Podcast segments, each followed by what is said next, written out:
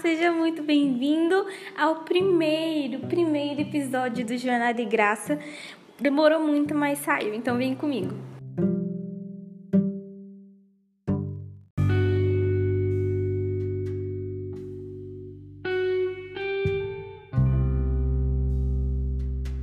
Demorou um pouquinho aí, mas eu cheguei. Na verdade, é, eu enrolei um pouquinho porque eu achei que eu comecei o podcast, comecei é, na jornada, uma empolgação muito grande, tipo, produzi um dia, não liguei para roteiro, não fiz nada. Então, eu achei, na minha opinião, que eu fiz muito precipitado e eu falei, não, para produzir algo, vou produzir algum episódio, vou esperar bastante, vou, vou, vamos ver o que Deus vai falando aí. E é isso.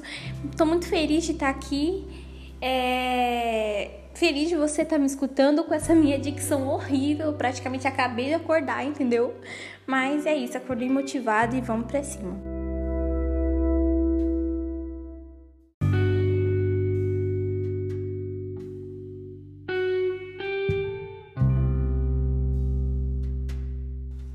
Meu objetivo aqui é trazer a mensagem daquilo que eu carreguei por anos e eu ainda carrego, sendo a única cristã em casa, é, de uma forma mais contraída. Então, eu espero que você não se escandalize, porque eu vou fazer alguns memes, algumas brincadeiras, mas é tudo muito a minha cara. Eu quero que isso seja minha minha cara, mas também se pareça com ele. Então, estou muito feliz se você está aqui me ouvindo. Seja bem-vindo. E é isso. Vou deixar um versículo para sua meditação, que o Senhor possa te abençoar, um versículo muito fácil. Filipenses, capítulo 1, versículo 6.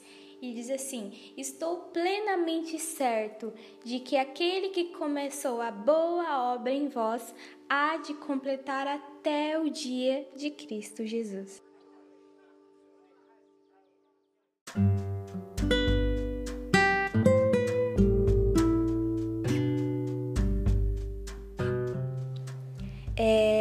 Assim, a minha jornada como única cristã, ela começou no início no finalzinho de 2013 para 2014, praticamente minha conversão é, rolou num período de escola. Eu conheci uma amiga muito especial, a França. Você tá ouvindo aí, Fran? Deus abençoe a sua vida, você mora no meu coração, você sabe. E ela começou me evangelizando, me chamando para os cultos. Eu já estava sentindo, antes dela me chamar, uma vontade imensa de servir a Jesus, uma vontade imensa, assim, de. de tá com jovens. Que assim, eu morava numa casa, tinha uma house embaixo. Então tinha um, meio que uma. Deixa eu tentar explicar.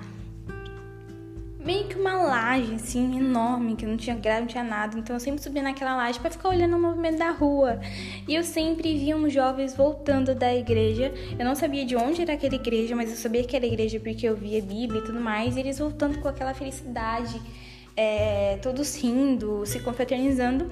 E eu falei, meu Deus, não tenho isso na minha vida, eu preciso disso, sabe? Hum, com os meus amigos não era a mesma coisa.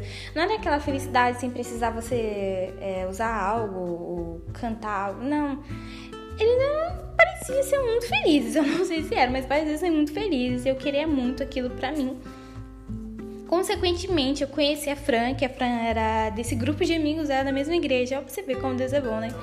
E aí ela começou a me fazendo convites e um dia eu fui, numa noite de quarta-feira. É... E ali, gente, eu me rendi a Cristo, nunca mais voltei. Assim, é... é incrível como Deus trabalha. Eu cheguei até antes dela no culto e nunca mais voltei. E Deus foi ali completando essa obra em mim e Ele é muito fiel.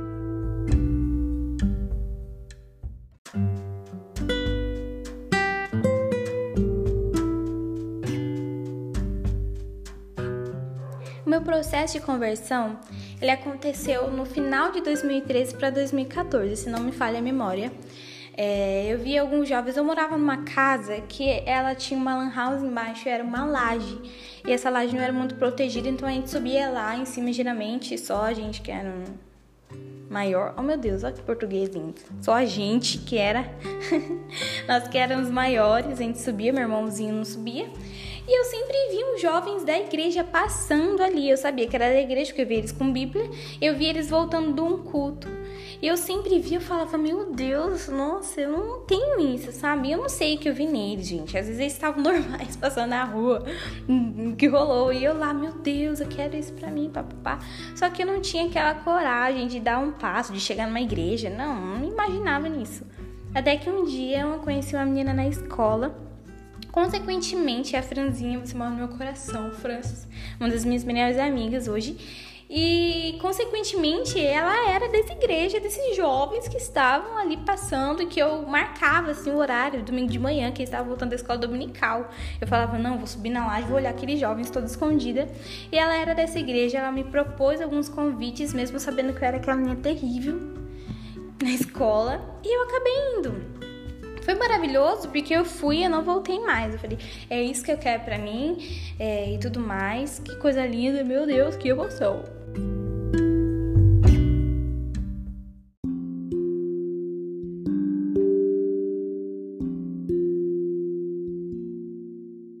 Só que quando você tá lá se confraternizando com os irmãos é uma coisa linda, maravilhosa. Só que levar isso para sua casa, você chegar nos seus pais, você falar que, olha, eu fui para a igreja e a partir de agora minha vida vai ser diferente, eu vou me entregar a Jesus, eu vou buscar mudança.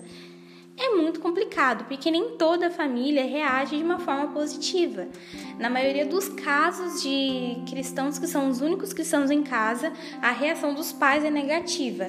Assim, pode ser por uma cultura familiar, às vezes essa família não recebe bem o evangelho, o cristianismo para eles não é algo confortável, agradável aos ouvidos, é, ou eles têm, pertencem a outra religião, é, são católicos, espíritas e tudo mais e não vão aceitar a sua religião, ou simplesmente pelo fato de você abandonar muita coisa.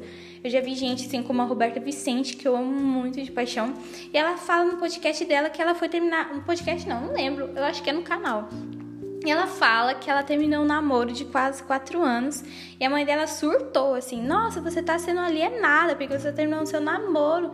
Sendo que na verdade o rapaz não meio que aceitava essa verdade do evangelho e não queria seguir com ela, então ela preferiu romper, que eu acho que é o certo, né, amores? Vamos cá entre nós que namoro evangelista dá merda. Então, assim, é...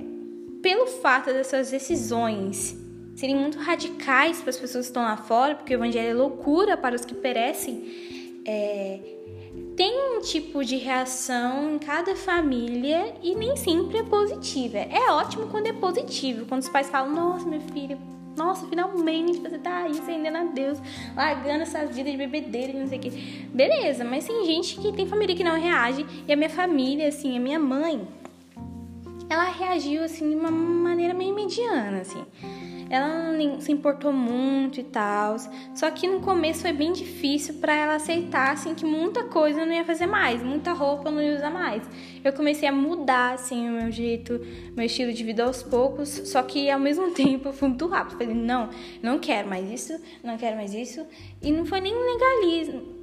Não, não foi. Foi tipo uma decisão mesmo. Eu tô apaixonado por Jesus, eu quero isso, vou deixar isso, deixar aquilo. E é isso, gente. Então, vai de acordo com a sua família. Cada família reage de uma forma é, e a gente precisa entender que é muito novo para eles também.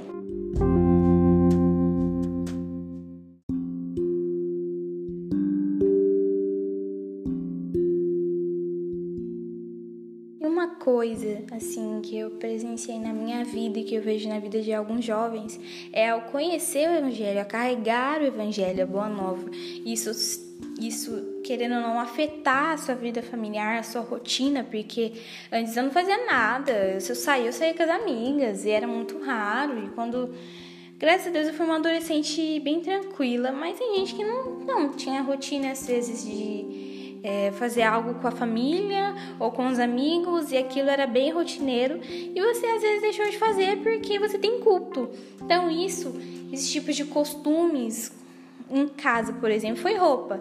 É, muita roupa que minha mãe tinha comprado. Falei, não, não vou usar mais isso, não quero mais. Não, não, Não, dá. Músicas também e tudo mais, coisas de novo convertido. Isso contribuiu muito para que criasse uma certa ira, assim. Mas graças a Deus, isso com o trabalho, com o tempo e a gente mostrando o nosso testemunho de vida, a nossa mudança, que por mais que foi radical, ela produziu fruto no nosso coração, é, frutos de bondade, frutos de misericórdia, frutos de compaixão, é, de paciência. Aos poucos o conceito vai mudando. Graças a Deus, a minha família mudou. Mas existem muitas pessoas que elas encontram o evangelho e falam: não, eu, aquele que, que ama mais o pai, mais a mãe, né? Digo, realmente, você tem que amar o Senhor de todo o coração, de toda a alma, de todo o seu ser, tudo, tudo, tudo. O Senhor é o primeiro, entendeu? Entendeu? Só que essa família, ela é muito importante, querendo ou não também. Deus te deu para sua família, Deus te colocou para sua família, entendeu? Você não caiu lá de paraquedas, é, meu Deus, não. É, o Senhor predestinou todas as coisas e ele sabia que você ia cair nessa família. É, eles são importantes, eles podem sim ser salvos, o Senhor salva quando ele quiser. E você não precisa excluir essa família porque você conheceu o Evangelho agora.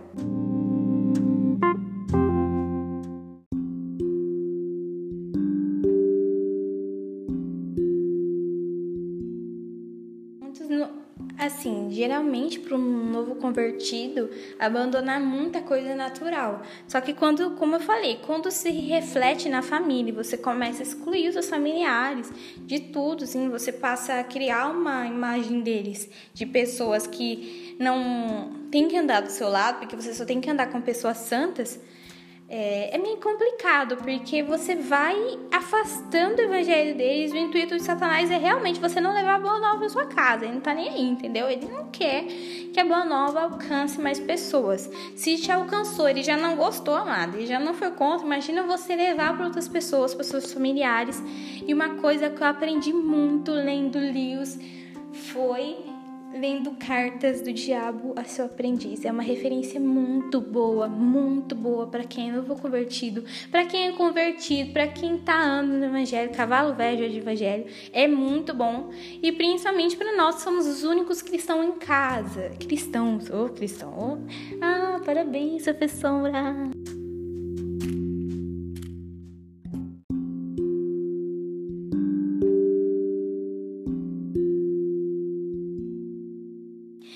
Enfim, né? Os únicos cristãos em casa.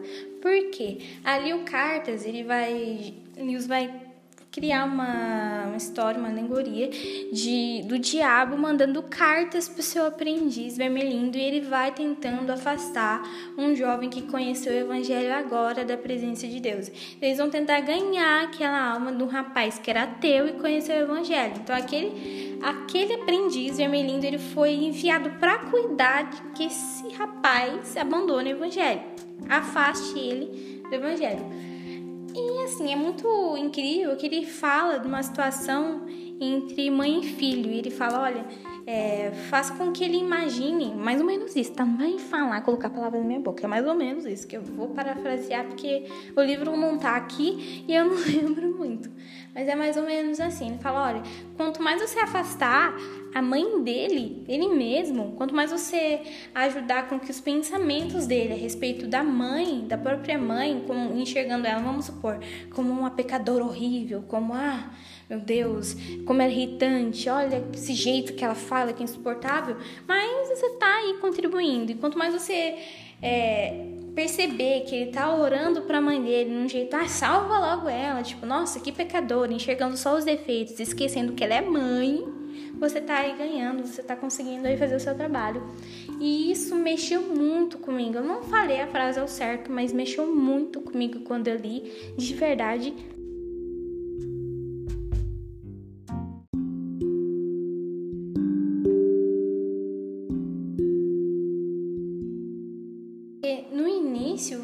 Começa a ficar com essas birrinhas. Eu não vou mentir, eu fiquei com muita birra dos meus parentes, da forma que eles agiam, coisas naturais. E por eu seguir o evangelho, eu comecei a repudiar essas coisas que eles faziam. E eram coisas que eles já faziam que não me incomodavam em nada.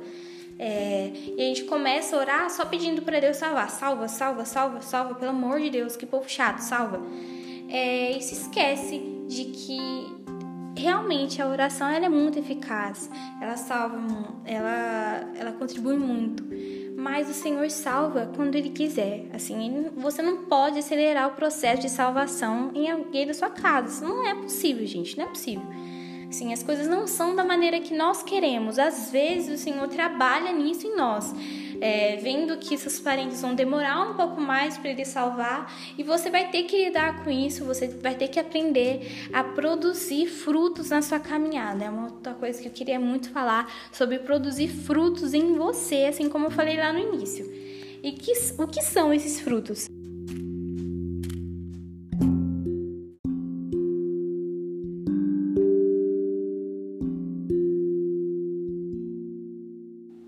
São frutos de amor, de misericórdia, de compaixão, de humildade, de compreensão. Você entender. Eu não tô falando literalmente dos frutos do Espírito também, tá? É bom, né, amado? O fruto do Espírito, né? Mas é, eu tô falando de frutos gerados em você. Você produzir fruto, a sua caminhada, a sua jornada com Cristo dá fruto. É, e principalmente em você, nas suas reações. Porque não adianta eu simplesmente virar cristão e chegar na minha casa e eu continuar sendo a mesma pessoa arrogante que eu era. Hum, assim, o Senhor não considera o que você foi antes de conhecê-lo, mas sim o que você passa a ser. Então, e mesmo assim o Senhor nos ama do mesmo jeito, né? Mas quem é transformado, quem está passando por esse momento, esse processo de transformação, ele precisa transbordar isso de dentro para fora. Não adianta você guardar o evangelho só na igreja, só para usar para fora. Você precisa transparecer a sua mudança para as pessoas de fora.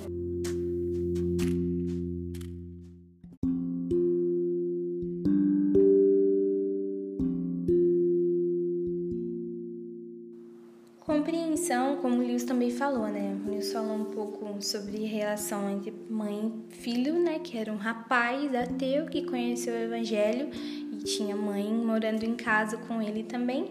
É, você compreender, sabe? Meu Deus, eu fui alcançada, mas eles ainda não foram. Eu enxergo o mundo de um olhar, com os olhos de Cristo e eles ainda não enxergam. Então eu não sou melhor do que eles. Eu simplesmente recebi a graça.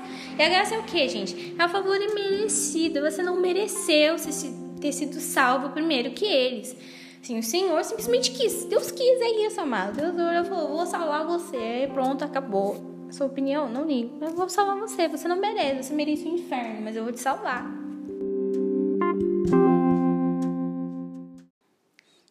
Passa a compreender o Evangelho com os olhos de Cristo, a gente entende que o Senhor olha para mim da mesma forma que olha para os meus irmãos, para minha mãe, para os meus parentes, para os meus é, meus vizinhos e tudo mais para pior pessoa. O Senhor não vai olhar e te colocar num destaque e eles num lado pior porque você é salvo e eles não. Óbvio, você é chamada filha, né? Você já não é qualquer pessoa. Você foi chamado, foi predestinado a isso. Só que ele não é, o Senhor não é como o homem. O Senhor não olha o homem como o homem olha o próprio homem. Não sei se você entendeu. Sim, que o homem olha né, o exterior e o Senhor sonda os corações. Então ele não diminui as pessoas pelo nível de conhecimento teológico, pelo nível de conhecimento do Senhor. Existem pessoas que não conhecem muito, que estão conhecendo, que estão buscando conhecer, e o Senhor e existem aquelas pessoas que são nível hard. Meu Deus, ela conhece muito, ela lê muito, ela ora muito. E o Senhor olha da mesma forma que olha, vamos supor, para mim, que às vezes não oro nada. Entendeu? Ele não. O Senhor não faz acepção. O Senhor não não tem essa divisão. Deus é lindo, Deus é rico e humilde de coração. E sabe, quando você leva isso, você tenta apresentar o Evangelho para seus familiares, existem pessoas que conseguem pregar o Evangelho e existem pessoas que não conseguem falar do Evangelho na sua casa. Mas se você é uma dessas pessoas que não consegue levar o Evangelho e pregar lá na sua casa, como falei, pregue com as atitudes, com os seus frutos gerados em você, sabe? É... Não procure mudança para Deus salvar eles, mas exponha. Se você realmente é generado, foi generado, está nesse processo caminhando, né, entre o já e o ainda não, que o cristão já estamos crucificados com Cristo, mas a gente ainda esbofeteia carne até cansar e tudo mais, já estamos salvos, estamos aguardando a salvação no grande dia. Se você é uma dessas pessoas, busque a atitude de mostrar para eles que você foi mudado, que você está sendo transformado e, lógico, amando Cristo em primeiro lugar. Mas sempre tenta mostrar isso, sabe? Que às vezes a sua atitude ela vence muito mais ela ganha assim melhor do que uma palavra. Existem pessoas que chegam novos cristãos, chegam em casa ou pessoas que estão cristãs, são cristãs há mais tempo, é, vão pregar e a família sabe, poxa, tá falando do evangelho aqui, mas eu sei que é mau caráter, que trata a gente mal, entendeu? Então, nem sempre as palavras bastam, como Tia fala, ou assim, eu tô falando, Tia fala, palavras não bastam, não dá para entender. E como o Rubeu também fala, olha, as suas palavras falam, as minhas palavras falam pouco e as juras não te dizem nada. Eu acho que é isso. Eu tô falando até meio errado porque eu tô meio enrolado, eu falo meio enrolado. Mas é isso. Então, assim, as juras não dizem nada, as palavras falam pouco e a atitude fala muito mais. Vale ressaltar uma coisa que eu não pus no meu mini roteirinho pequenininho, em miudinho, é que muitas pessoas criam uma certa idolatria por isso. Colocam acima do cuidado do Senhor, do amor do Senhor, buscar a família. Então você acaba de se converter, você vai passando pelo processo, os anos vão se passando e você passa a servir a Deus praticamente por isso. Eu quero que minha família sirva a Deus, eu quero, eu quero, eu quero, meu Deus, porque Deus não salva. E você cria uma preocupação muito grande. E às vezes você, ao invés de você se preocupar com as coisas do Senhor, você vai se preocupando com a salvação da sua casa. É, quando às vezes a salvação dessa família, às vezes não vai ser um fruto que você vai, vai que vai, às vezes é um fruto que você vai ali semear, colocar ali a semente e outra pessoa vai regar e outra pessoa vai conseguir.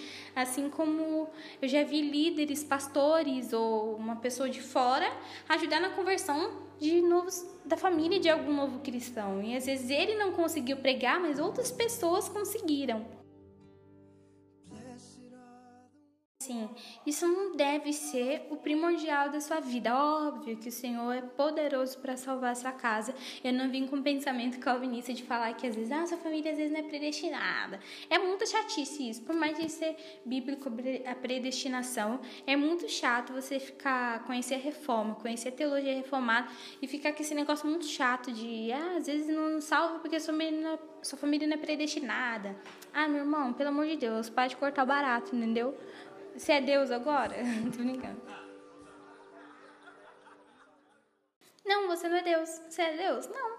Tô brincando. Brincadeiras à parte, eu amo os calvinistas. Mas assim, é, as pessoas cercam muito com esse pensamento. Eu lembro que eu via de muitas pessoas os anos se passando, é, eu já não era mais nova convertida e muitas pessoas me falavam, tipo, até amigos chegavam e falavam, nossa, mas quando será que são escolhidos? Será que o Senhor vai salvar eles?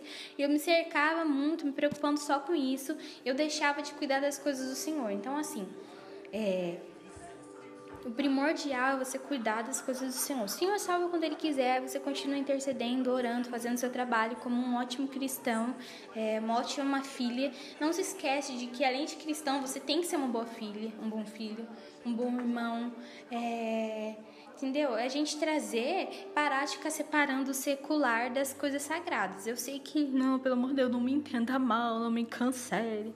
Mas assim Existem muitas pessoas que elas vão criando naquela na cabeça delas, tipo, ai meu Deus, quando eu entro dentro de casa é um mundo secular, meu Deus, vamos separar. Mas Eber Campos Júnior é uma pessoa muito abençoada por Deus. E ele fala, né, Pastor Eber, sobre a cosmovisão cristã e você sendo é, um cristão no mundo secular. E não é simplesmente você se separar de tudo. Você continua sendo glorificando a Deus, sendo cristão na igreja e sendo uma boa filha em casa, um bom filho em casa, um bom irmão em casa, uma boa enteada em casa. Você glorifica o Senhor, servindo a sua igreja local, no louvor, na palavra, na recepção mas você também glorifica a Deus quando você vai lavar uma louça para sua mãe, quando você vai fazer algum serviço para algum irmão, ou quando você senta com a sua família ali, você está glorificando o nome de Deus, você está sempre ali uma pessoa correta, você está ali é, servindo a pessoa que também mora em casa. Então, se você é uma dessa pessoa, esse tipo de pessoa que fica cercando o seu pensamento só com isso, isso te tira o sono e na, é, isso te deixa abatido. Assim, é muito perigoso essa idolatria, essa busca frenética por ver logo essa família se converter quando é um trabalho do Senhor e ele sabe quando ele chega. Assim como Lázaro, as irmãs de Lázaro falando lá: Não, Senhor, o Senhor tem que vir. É, vai morrer, faleceu, meu Deus. E ele chegou lá no quarto dia, gente. Pelo amor de Deus, imagina o desespero daquela mulherada. Porque o Senhor chega quando ele quer. É, ele tem um tempo, há um tempo determinado para todas as coisas, e o Senhor é o dono do tempo, então ele é essencial, ele é mestre em salvar, e nós somos miseráveis pecadores, então a gente nunca vai entender o trabalhar de Deus. E quando a gente menos espera, papum, aconteceu. Sabe, entenda os seus processos, entenda, olha, às vezes Deus está me ensinando através disso. Eu vou me agarrar a esse processo e as coisas naturais, né? Deus sabe quando Ele quer. Primeiro tem que ser as coisas do Senhor no seu coração. É o primeiro de tudo, sabe? Quando eu recebo a boa nova, quando eu agarro o Evangelho, eu carrego o Evangelho comigo, eu preciso que ele seja meu tudo sabe? Eu preciso que ele seja o primeiro do meu coração. E às vezes a gente coloca as coisas no lugar do nosso coração e sendo único cristão em casa não é diferente. Até me emociona falar um pouco disso, porque eu sempre lembro quando o Senhor fala, olha, aquele que fala, ah, deixa eu sepultar meu pai e minha mãe primeiro. Não, é, cuida primeiro do que é meu, deixa que as coisas, essas coisas se cuidem, os mortos se sepultem e tudo mais, mas cuida do que é meu. É, não vou criar aquela frase de efeito, enquanto você cuida, eu vou cuidar dos seus. Não, porque isso aí é um termo de condição e o Senhor não trabalha em termos de condição. O Senhor trabalha pela sua supremacia, a sua soberania divina, a sua vontade. Mas assim, entenda que ele precisa ser adorado sabe? Em primeiro lugar. Você precisa entender, nós precisamos entender que Ele é o primeiro, Ele precisa ser o primeiro e único no nosso coração, sabe? Essas coisas às vezes perturbam. Existem pessoas que às vezes me chamam no Twitter e falam: Meu Deus, eu não vejo a hora deles se converterem. Eu fico muito apreensiva. Eu, às vezes eu vejo alguém da igreja que acabou de se converter e já traz a família toda. Eu já me frustrei muito com isso também. Eu já, já chorei, já fiz pirraça. Não, Deus, Senhor, será que o Senhor me ama? O que, que eu estou fazendo de errado? Problemas são eles. É, não, o Senhor, ele tem uma maneira diferente de trabalhar na vida de cada um. Isso não quer dizer que ele não trabalha na sua, não trabalha, que não trabalha na minha. Ele é fiel e nós precisamos simplesmente o adorá-lo, independente da situação. E vou deixar aqui para você Mateus 6 e o versículo 33, que é a nossa um versículo, né?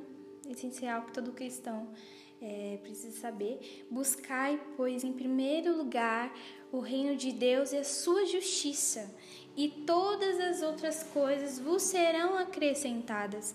Então, assim, é, buscai Gente, a nossa busca tem que ser primeiro pelas coisas divinas, pelo conhecimento do Senhor.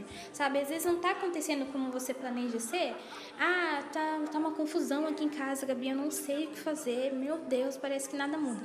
Busca o Senhor, sabe? Tira um tempo para você estudar teologia, para você se descobrir no seu chamado.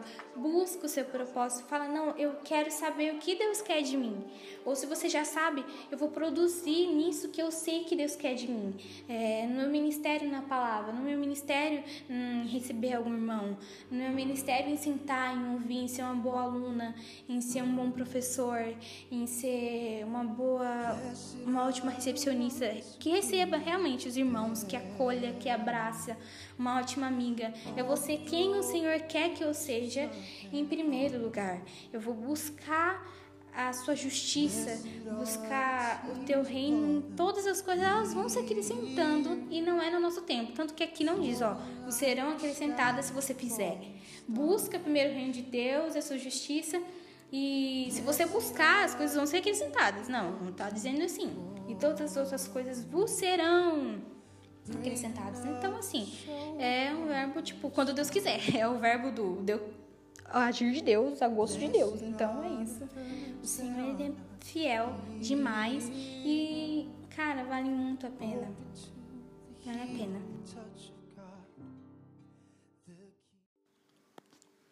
E às vezes você deve olhar e pensar, nossa, Gabi, como eu já ouvi, né? É que você não conhece a minha casa. Você não sabe como é difícil até para orar em casa. Orar no banheiro, tipo, ler a Bíblia no banheiro. Eu fazia isso quando eu não tinha sossego, assim, eu falava que ia tomar banho, alguma coisa, eu ia no banheiro. Ou você tem seu trabalho, você tem a sua mente, ora, fala com o Senhor, sabe? Mas, assim, o seu contexto familiar não é o mesmo que o meu, o meu não é o mesmo que o seu, mas assim, a gente não tem a mesma vida. Mas eu tenho uma coisa que você também tem, que é a mensagem da cruz que chegou até a minha vida. E ela alcançou você também. E assim, eu tenho uma verdade que é absoluta que você também tem, que é Jesus é o único, sabe, caminho, a única verdade, a única vida. E sabe, é, talvez não tenha servido muito, não sei. Mas quando eu quis gravar esse podcast, eu falei para o Senhor que eu queria alcançar pessoas com que eu vivi. Que foi muito difícil encontrar conteúdos que falassem disso. A gente se sente muito sozinho é, nessa caminhada por ser o único cristão em casa e não ver tantas pessoas com a mesma história. Mas eu espero que tenha te ajudado, que você compreenda, que nós venhamos entender a cada dia mais que a vida com Cristo vale muito a pena. E como palanque, né? A banda, não sei se eu falei certo, oh meu Deus, Ana Rock, me perdoe. É, é, eles cantam, né? Essa caótica vida, eu me apeguei àquele que não muda, naquele que não tem sombra de dúvida. Sabe, os tempos podem passar, mas o Senhor sempre vai ser o mesmo com você, conosco. Ele, ele é a única esperança.